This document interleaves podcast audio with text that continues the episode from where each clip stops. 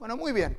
Estuvimos hablando del gozo, ¿sí? Hace dos domingos ya que eh, estamos compartiendo y hablando del gozo eh, con base hecha en el Salmo 37, 4, hermoso versículo, deleítate en Jehová y Él te concederá los deseos de tu corazón.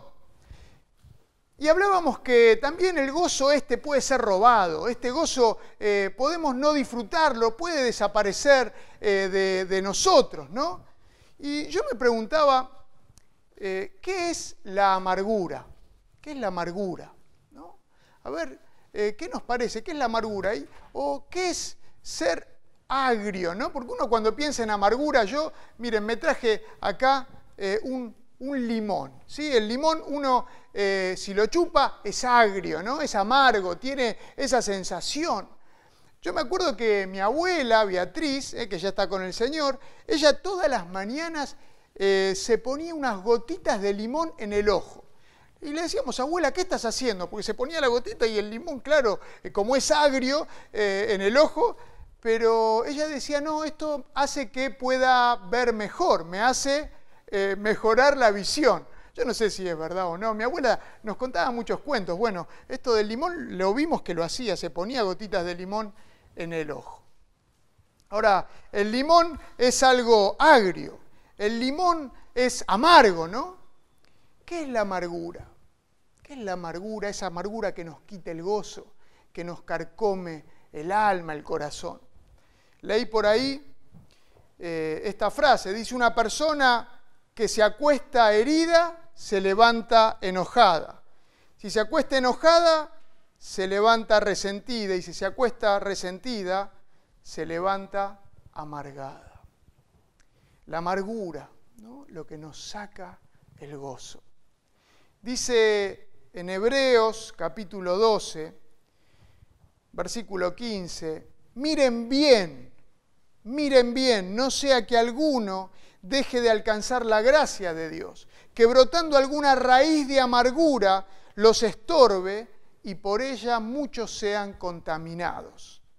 ¿Qué es esta raíz de amargura? ¿no? Es una raíz ¿no? que está profundo, una raíz de amargura. Ahora, esta palabra amargura del griego que viene quiere decir punzar, punzar. Es algo fuerte y pesado que punza hasta lo más profundo del corazón. Dice el salmista Asaf en el Salmo 73, versículo 21, cuando mi corazón se llenó de amargura, en mi interior sentía punzadas, en mi corazón sentía punzadas en lo más profundo, porque la amargura es eso, como una punzada bien profunda. La la amargura es angustia del alma, es estar triste, desanimado, es sentirse sin esperanzas, es tener resentimiento hacia otros, hacia los que están alrededor. La amargura es un veneno, un veneno para el alma y que va contaminando todo, desde las relaciones con las personas hasta la vida misma. Veamos un poco la historia de Noemí. ¿sí? Está ahí eh, en la Biblia, en el libro de Ruth. ¿eh? Viene jueces y luego de los jueces Ruth, un libro de cuatro capítulos muy hermoso de leer. Resulta que eh, había empezado un tiempo de hambre en Belén, en Judá, y esta familia decide irse a, a buscar para comer en otros lugares y se va para Moab. Y allí eh, se establecen, ¿no? Eh, Noemí con su esposo Elimelech eh, y sus dos hijos, Malón y Keilón. Se establecen en Moab, sí, los dos hijos se casan con Orfa y con Ruth, justamente. Se casan ellos y pasa el tiempo y de repente el esposo de Noemí muere. Pero no solo eso, pasa un poco más de tiempo y también mueren los dos hijos de Noemí. Entonces ella se queda sola, viuda y desamparada, y las dos nueras con ella, Orfa y Ruth. Ahora, en medio de todo esto, cuando ella se queda así sola, eh, decide volver, eh, volver a, Belén, a Judá, eh, a su lugar de origen, y les dice a las nueras que ellas se vuelvan, que se traten de casar, porque con ellas ya no tenían futuro. Ahora, una viuda en este tiempo, desamparada, eh, era muy difícil de seguir adelante la vida. ¿Sí? Entonces, eh, las nueras se quieren quedar con ella, le dicen que se van a quedar, que la van a acompañar, pero finalmente ella insiste para que rearmen sus vidas, que busquen eh, rehacer sus vidas. Entonces, Orfa sigue y se va, se vuelve a su casa y trata de rehacer su vida. Sin embargo, Ruth le dice a Noemí que ella no iba a dejarla nunca, ¿eh? que eh, su pueblo iba, el pueblo de Noemí iba a ser el pueblo de Ruth y el Dios de Noemí iba a ser el Dios de Ruth, Ruth siendo moabita. ¿sí? Entonces Ruth va con Noemí y se van para Belén, ¿eh? la ciudad de donde habían salido. Y dice que cuando llegan, las personas que están ahí la reconocen y dicen, ah, está Noemí de nuevo entre nosotros. ¿Eh? aquí en Belén de Judá. Y entonces leemos en el capítulo 1, versículo 20, ya no me llamen Noemí, dijo ella. Noemí quiere decir dulce o placentero, dulce. Ya no me llamen Noemí, llámenme Mara, porque el Todopoderoso ha colmado mi vida de amargura. Me fui con las manos llenas, pero el Señor me ha hecho volver sin nada. ¿Por qué me llaman Noemí si me ha afligido el Señor, si me ha hecho desdichada el Todopoderoso? Mara quiere decir amarga, amargura. Ya no me llamen dulce, Noemí, llámenme amarga, ¿sí? porque viví situaciones. Dios me hizo pasar por situaciones que me produjeron una gran amargura. Esto dice Noemí cuando llega, ¿no? cuando llega eh, a, a su pueblo. Ahora, ¿cuáles son las causas de la amargura? Puede haber muchas causas. Bueno, las circunstancias, las cosas que vienen y nos golpean, nos pueden producir amargura, como vemos que le pasó a Noemí. El rechazo puede producirnos amargura. El no ser aceptados, el rechazo de los padres, hay hijos que, a los que los padres los rechazan, los maltratan. Y eso puede producir amargura, amargura que queda en el corazón, esa raíz de amargura que se produce. ¿Sí? El rechazo o eh, las amistades que se rompen, las traiciones, pueden producir amargura. Las ofensas que no se sanan, esas heridas que quedan, producen amargura las ofensas que quedan adentro, ¿sí? que no son sanadas. Y la falta de perdón, la falta de perdón produce raíces de amargura.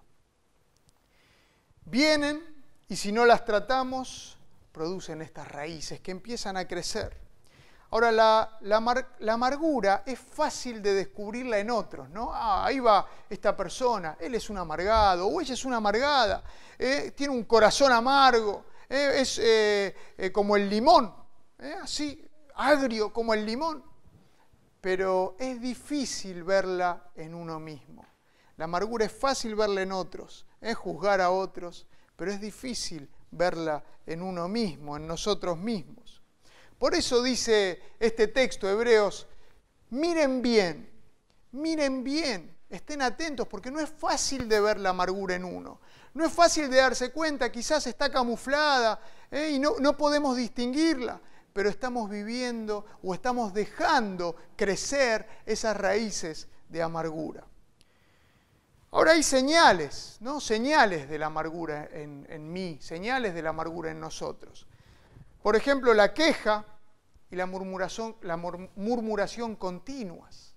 Esto tiene que ver con la amargura, siempre quejándome, siempre murmurando, siempre viendo el lado negativo de las cosas, todo lo que está mal, todas las cosas que no sirven, esto no sale, ¿cómo puede ser? Miren, allí en Job capítulo 10, primer versículo, en Job con todo lo que estaba pasando dice, está mi alma hastiada de mi vida, daré libre curso a mi queja, hablaré con amargura de mi alma. La queja, la murmuración, ¿eh? hablar con amargura. Estar todo el tiempo enojado, ¿sí? o recordar detalles que pasaron o que alguien me hizo hace mucho tiempo. Muchas veces eh, he escuchado ¿eh? personas que se quedaron trabados en un lugar del tiempo y de la historia porque me dijo tal cosa, me insultó de esta manera. Hace, ¿Y cuándo fue eso? No, hace 15 años, hace 30 años y seguimos y seguimos trabados en ese lugar. ¿sí? Remordimientos ¿eh? que son señales de amargura, un corazón amargado. También la amargura puede hacer que nos aislemos, ¿eh? porque pensamos que todos quieren hacernos daño y entonces nos quedamos solos. Nos quedamos solos, no queremos exponernos a nadie. Si no miramos bien, como dice Hebreos, entonces estas raíces crecen. Crecen y ahogan, ahogan el alma, estorban, nos estorban a nosotros, estorban nuestra felicidad, nuestro gozo, nos hacen daño. Y además de eso contaminan, contaminan a los que están alrededor, contaminan a nuestra familia, contaminan a todos los que están alrededor nuestro. La amargura en nosotros hace eso. Si la dejamos e, entrar profundo, si dejamos que esas raíces crezcan, empiezan a contaminar nuestras vidas y a los que están alrededor. Y entonces hacen que también perdamos nuestra relación con Dios. Nos alejan de Dios, nos alejan de la gracia de Dios, del gozo de Dios que decíamos, la amargura.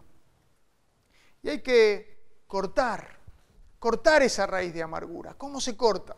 ¿Eh? ¿Cómo, ¿Cómo se corta esta raíz de amargura? Miren, la falta de perdón es un abono, ¿no? O un riego. Está como regando esa raíz para que crezca más. La falta de perdón. Ahora, si yo aprendo a perdonar, puedo podar, cortar, cortar de raíz, sacar esa raíz de amargura para que deje de crecer. Aprender a perdonar. El perdón es una llave de sanidad para el alma amargada. El perdón. Perdonar. Ahora, muchas veces no queremos soltar las cosas, ¿no? Queremos tenerlas y pensarlas y repensarlas, rumiarlas, una y otra vez traerlas a la memoria, lo que me hizo y lo que me hizo. Y entonces estoy caminando por la calle y de repente me acuerdo, ah, porque me había hecho esto, me dijo tal cosa, y lo rumio y lo traigo en mi cabeza. Y esa raíz de amargura crece y no puedo perdonar, y si no puedo perdonar, crece y se afianza y contamina a mí y a los que están alrededor. La amargura no desaparece con el tiempo. No es que, bueno, pase el tiempo y entonces la amargura desaparece. No, tengo que hacer algo intencionalmente para cortar esa raíz de amargura. Tengo que aprender a perdonar, aprender a soltar. Y yo sé que esto es muy fácil decirlo, ¿eh? para mí puedo decirlo fácilmente, pero es difícil hacerlo, es difícil perdonar. Hablábamos de los padres hacia los hijos y es difícil a un hijo perdonar eh, a un padre que lo maltrató, que abusó de él. Eh, es difícil perdonar a un padre que abandonó, a un padre que no amó como tenía que haber amado. Es difícil perdonar. Es difícil dar este paso, pero es el paso que puede traerte liberación, perdonar. Y sin importar lo que el otro haga. No, perdonar si el otro también me perdona, perdonar eh, sin importar lo que el otro haga. Y de esa manera liberarme, liberarme del tema. Porque al perdonar soy liberado y corto esas raíces, corto las raíces de amargura. Cuentan una historia eh, por ahí de dos eh, monjes eh, que iban de un pueblo a otro caminando. ¿sí? Ellos iban caminando de un pueblo al otro y de repente ven una mujer que está parada en la orilla del río enojada y estaba ahí refunfuñando. Y estos monjes eh, pasan por ahí y el, primero de ellos le dice, eh, ¿por qué está enojada? ¿Qué pasó? ¿La podemos ayudar en algo? Dice, sí, quiero cruzar al otro lado del río y no hay un puente eh, y no puedo cruzar y, necesito pasar para llegar al pueblo. Entonces, este primer monje le dice, bueno, ¿qué tal si nosotros la cargamos en nuestros brazos y la hacemos cruzar el río? Bueno, cómo no, muchas gracias. Entonces ponen los brazos y la llevan a la mujer para cruzar el río hasta el otro lado. Cuando llegan al otro lado, la mujer agradece y sigue su camino. Y ellos también siguen su camino hacia el pueblo a donde iban. Y mientras iban caminando, el segundo monje en un momento dice, pero eh, ayudamos a esta mujer y por haber cruzado el río tengo la ropa toda sucia, toda mojada, eh, estoy todo embarrado. Eh, qué mal, la verdad, me quedé mal con todo esto. Y el primer monje sonríe y sigue adelante, y seguimos siguen los dos adelante. Al rato, el segundo monje eh, de vuelta dice, pero ¿cómo puede ser? Ahora por haber cruzado esa mujer tengo un dolor de espalda tremendo, eh, casi no puedo caminar, no, puedo seguir adelante, ¿para qué la, la ayudamos? siento mucho dolor en la espalda. Y el primer monje eh, le contesta, ¿te preguntaste por qué yo no me estoy quejando? ¿Te preguntaste por qué yo no me estoy quejando? Tu espalda te duele porque todavía estás cargando a la mujer, pero yo la dejé apenas cruzamos el río. Muchas veces nos pasa así, seguimos cargando, seguimos cargando los pesos, las cargas que tenemos encima y las queremos seguir llevando y seguir llevando y producen amargura y hacen que nos quejemos. Tenemos que aprender a soltar, a dejar, a dejar esas cargas, a dejar las, los insultos, a dejar lo que, las ofensas, lo que nos hirió, dejarlo atrás, perdonar y seguir adelante. La amargura hace olvidar todo lo bueno que recibimos de Dios y todo lo bueno que recibimos de las personas. Empezamos a ver todo mal cuando la raíz de amargura eh, se hace fuerte en nosotros, se hace profunda. Todo empezamos a verlo mal. Es como una nube que viene sobre, eh, sobre la cabeza y no vemos nada, estamos ciegos, no vemos las bendiciones de Dios. Por eso dejamos de alcanzar la gracia de Dios. No vemos todo lo bueno que Dios tiene para darnos. Y tampoco vemos lo bueno en las personas. No vemos nada bueno cuando estamos amargados, cuando estamos agrios como el limón. No vemos nada bueno en los demás. Solo vemos cosas malas y resaltamos y señalamos las cosas malas de los demás. Y además sentimos que nos quieren hacer daño a nosotros. Eso, todo eso produce la amargura. Por eso hay que cortarla, no permitir que crezca la amargura. Volvemos a Noemí. Noemí eh, finalmente, bueno, sigue la historia y dice en el capítulo 2, versículo 20, Noemí está hablando y dice, el Señor no ha dejado de mostrar su fiel amor hacia los vivos y los muertos. El Señor mostró su fiel amor. La que había dicho, ya no me llamen dulce, no me llamen Noemí, llámenme amarga, Mara, reconoce ahora que el Señor sigue mostrando su fiel amor a cada uno de nosotros. Ruth se casa ¿sí? con Boaz, eh, ustedes pueden leerlo después en el libro de Ruth, ella se casa con Boaz y tienen un hijo. Y este hijo lo cría Noemí. Y decían eh, por ahí que Noemí ha tenido un hijo. ¿sí? Esta viuda desamparada, esta viuda que se quedó sola. Finalmente los que estaban alrededor dicen, Noemí ha tenido un hijo porque crió a su nieto, eh, en su casa crió a su nieto. Y este nieto, este nieto, hijo de Ruth y Booz, nieto de Noemí, es Obed. ¿Quién es Obed? Obed es el papá de Isaí Isaí es el papá del rey David. O sea que Noemí, esta dulce, Dios le permitió ser y criar, criar al abuelo del rey David. Y Obed está en la línea de ascendencia también de Jesús el Salvador. Impresionante, impresionante historia, que cuando nos animamos a llevar esa amargura al Señor, el Señor hace su obra. Hace una obra maravillosa en nosotros. Puede hacer esto que hizo con Noemí. ¿sí? El rey David sale de ella. ¿eh? Finalmente Jesús sale de ella en la genealogía.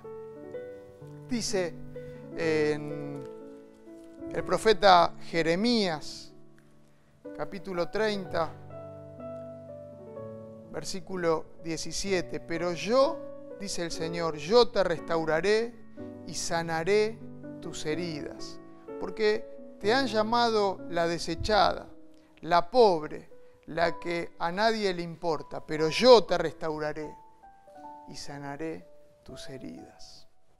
El Señor quiere sanar esa amargura, esas cargas, esas ofensas que llevamos, que llevamos como cargas, llevamos adentro bien profundo, que a veces no nos damos cuenta y por eso su palabra nos dice, miren bien, que no crezca esa raíz de amargura y que les haga perder el gozo, que no crezca, cortemos esa raíz de amargura. El Señor quiere, quiere podar, quiere cortar esa raíz de amargura. Vayamos a Él, vayamos a Él para que Él haga esto en nosotros y nos devuelva el gozo. Y si estás pasando tiempos de dolor, de amargura, de que te sentís ofendido, herido, que te sentís que te trataron mal, que te lastimaron, bueno, mira bien, mira bien tu corazón, mira bien lo que pasa adentro, a ver qué está pasando con las raíces para que estas raíces de amargura no entren profundo y te hagan daño, para que no pierdas el gozo que Dios quiere darte. Mira bien para que puedas disfrutar de todo lo que Dios tiene para vos. Mira bien para cortar, para cortar estas raíces que se disfrazan, que muchas veces podemos no verlas. Mira bien para cuidar tu corazón, para poder disfrutar del deleite que hay en la relación con Dios y con las personas también. Que Dios te bendiga. Gracias por haber escuchado, ¿sí? Que podamos ir al Señor y reconocer, analizarnos a nosotros mismos, nuestro, nuestro corazón, esas punzadas que tenemos para cortar las raíces de amargura y disfrutar del gozo que Dios quiere darnos. Déjame terminar con una oración. Te damos gracias, Señor, muchas gracias, porque sos un Dios grande, un Dios que sí quiere darnos gozo, eh, querés darnos tu gozo. Y Señor, es verdad que la amargura quiere robarnos el gozo, la amargura incluso quiere alejarnos de vos, alejarnos de tu presencia, alejarnos de la relación con vos y alejarnos de las personas. La amargura nos hace daño, te pedimos que podamos reconocerla en nuestras vidas, que podamos, darnos cuenta que hay raíces que están creciendo y cortarlas. Si es así, cortarlas como hizo Noemí, a pesar de las circunstancias que vivió, finalmente reconoce que vos sos un Dios de amor y un Dios fiel, que siempre está con nosotros y nos sostiene.